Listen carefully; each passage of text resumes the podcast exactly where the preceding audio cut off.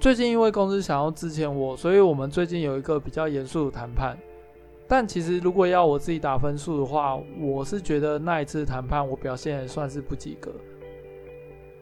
公司跟我谈完当下，其实我的心情是有点崩溃的。然后我回家以后，我就录了一个有点像是情绪记录的版本，然后顺便把我当下的所思所想把它录下来。但是因为边想边录，然后边说。我觉得录了一个乱七八糟的版本，所以啊、我今天其实算是重新整理一番我想要讲的东西，然后再重新开录。因为这件事情其实后续还有在发展，所以我今天主要想讲的东西不会探讨那么深入，大概就是稍微讲一下这整件事情一开始我的想法而已。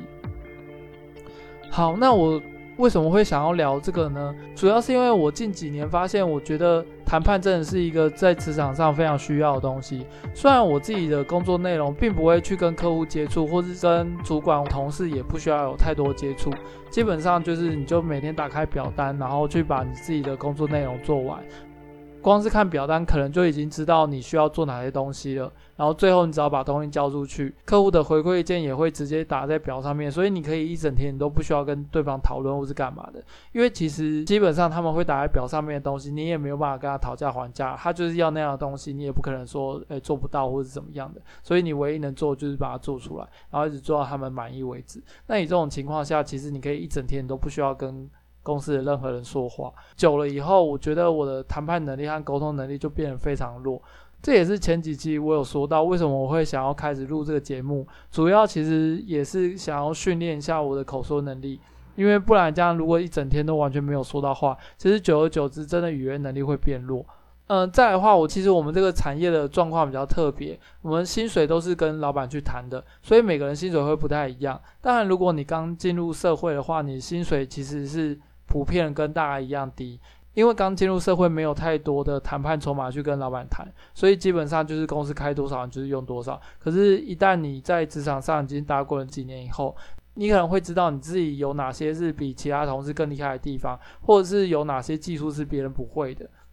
甚至你的工作经验啊，或是你的人脉，可能都可以是跟老板谈判的筹码之一。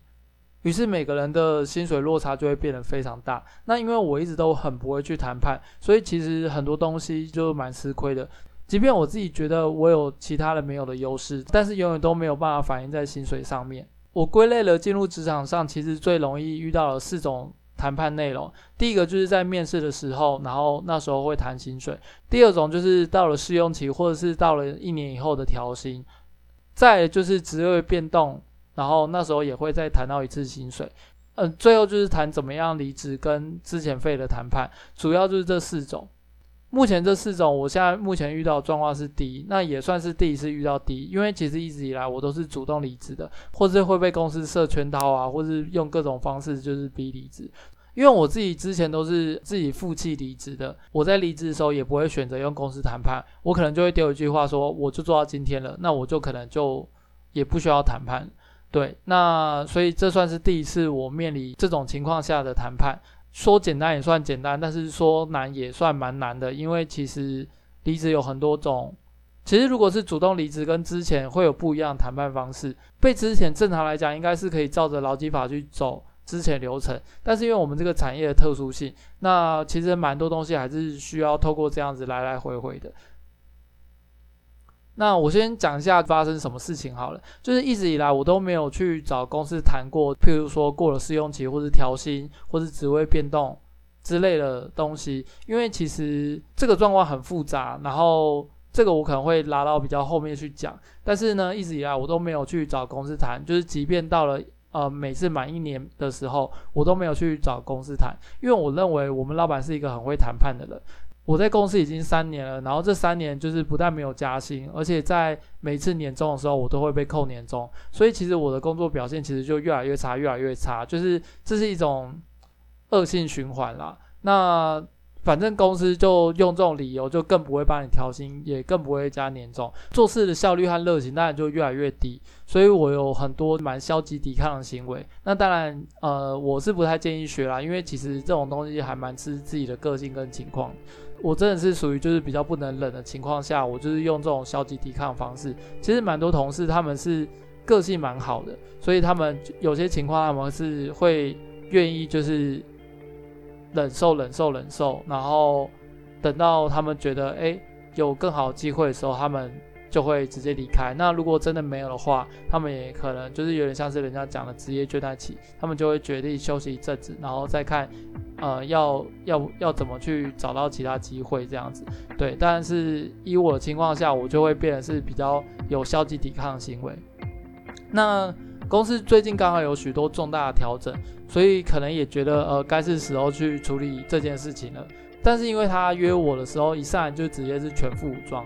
什么叫全副武装呢？就是老板加总监加人事加 PM 记录，然后再来就是有录影，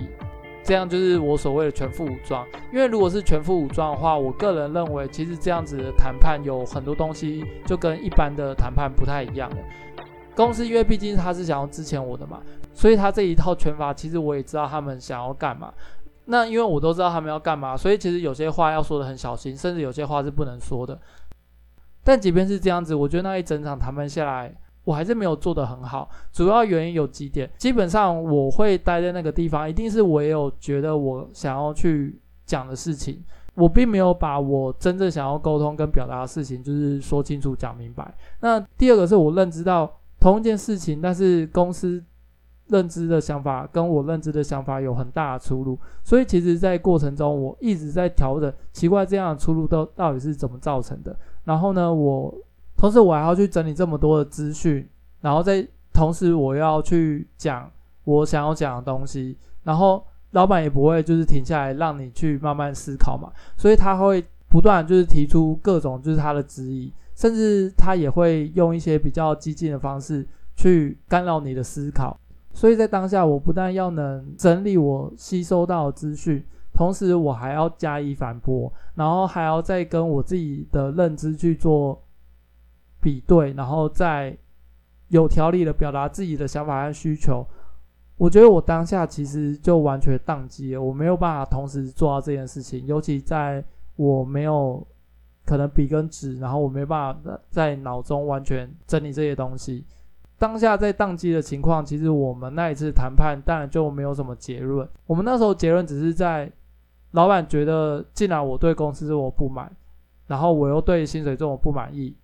然后用这种方式再跟公司做消极抵抗，那就我开一个价钱，然后公司再重新判断。如果公司决定这个价钱是可以接受，我们就重新续约；如果不能接受，我们就到此为止。这样。对，就是我们最后那一整个会议结束，就是在这个地方。但是其实我觉得这个严格来讲不算是一个成功的谈判，因为其实如果单纯只是这样的话，其实根本就不用认真去谈判，他就直接说：“哎，公司没有办法再以这个情况下继续了，那需要重新跑这个流程。”我觉得就这样子。对，但是因为毕竟公司已经决定用。这一套全套组合去跟我谈了，所以我觉得如果只是在下这样子结论，就代表这个谈判其实是不成立的。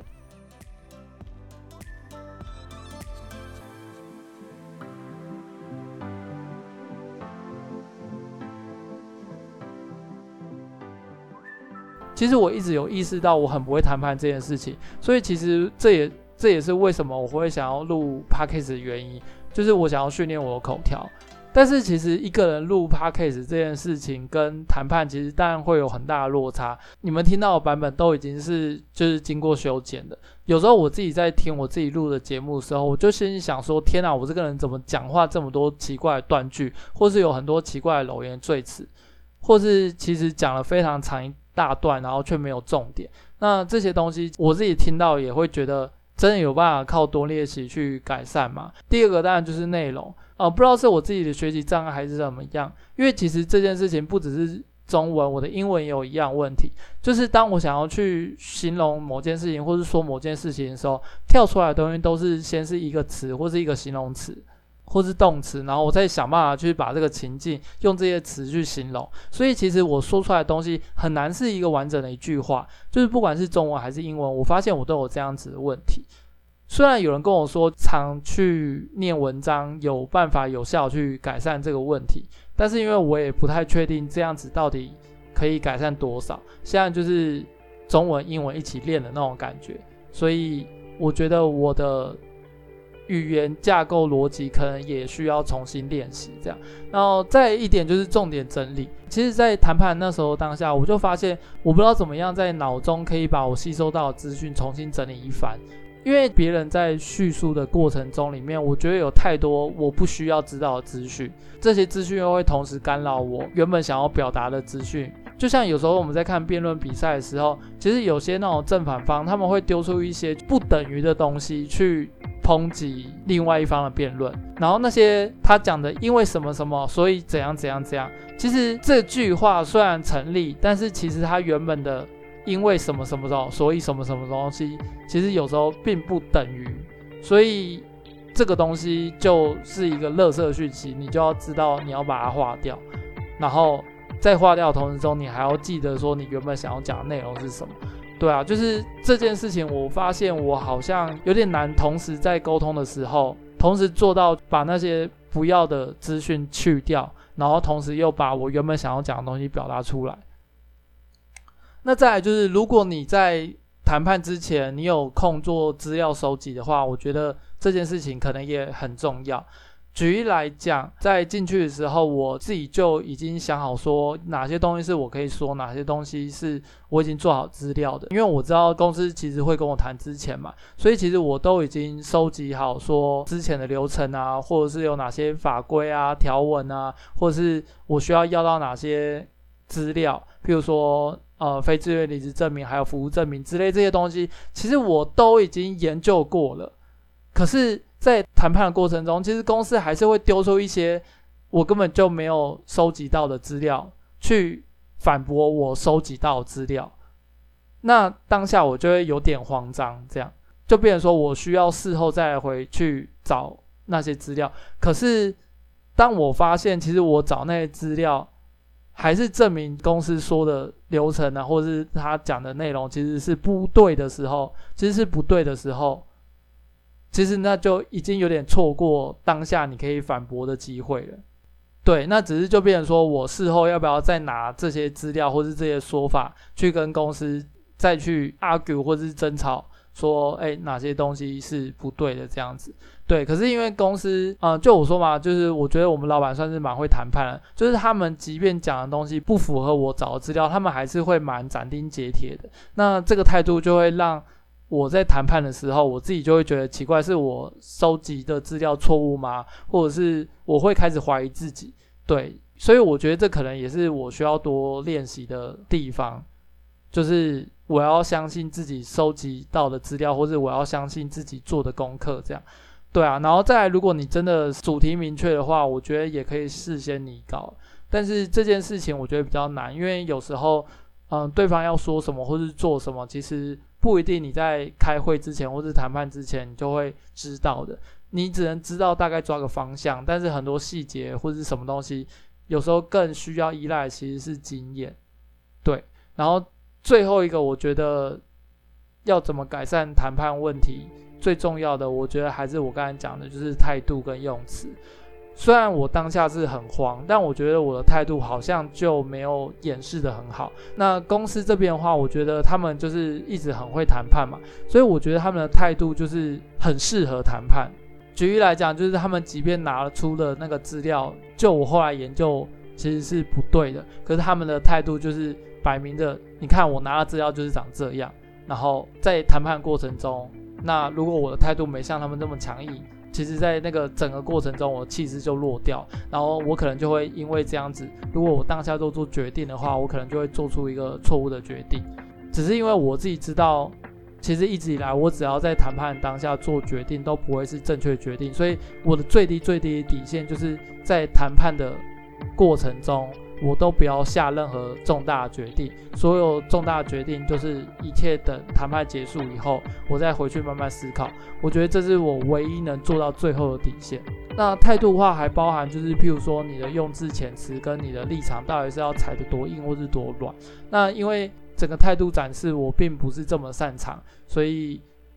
严格来讲，我基本上。目前没有办法做到说，我可以去选择强硬或者是示弱，或是立场要多软或者多硬。我最后底线就是等到整个谈判结束以后，然后再回来慢慢思考。我觉得我基本上算是一个很聪明的人，可是我的反应真的是非常慢。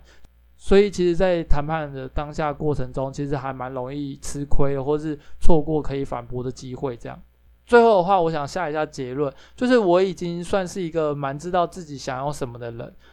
但是还是觉得，为什么每一次谈判经验好像都不是这么成功？我觉得其实还蛮多事情是需要去学习的。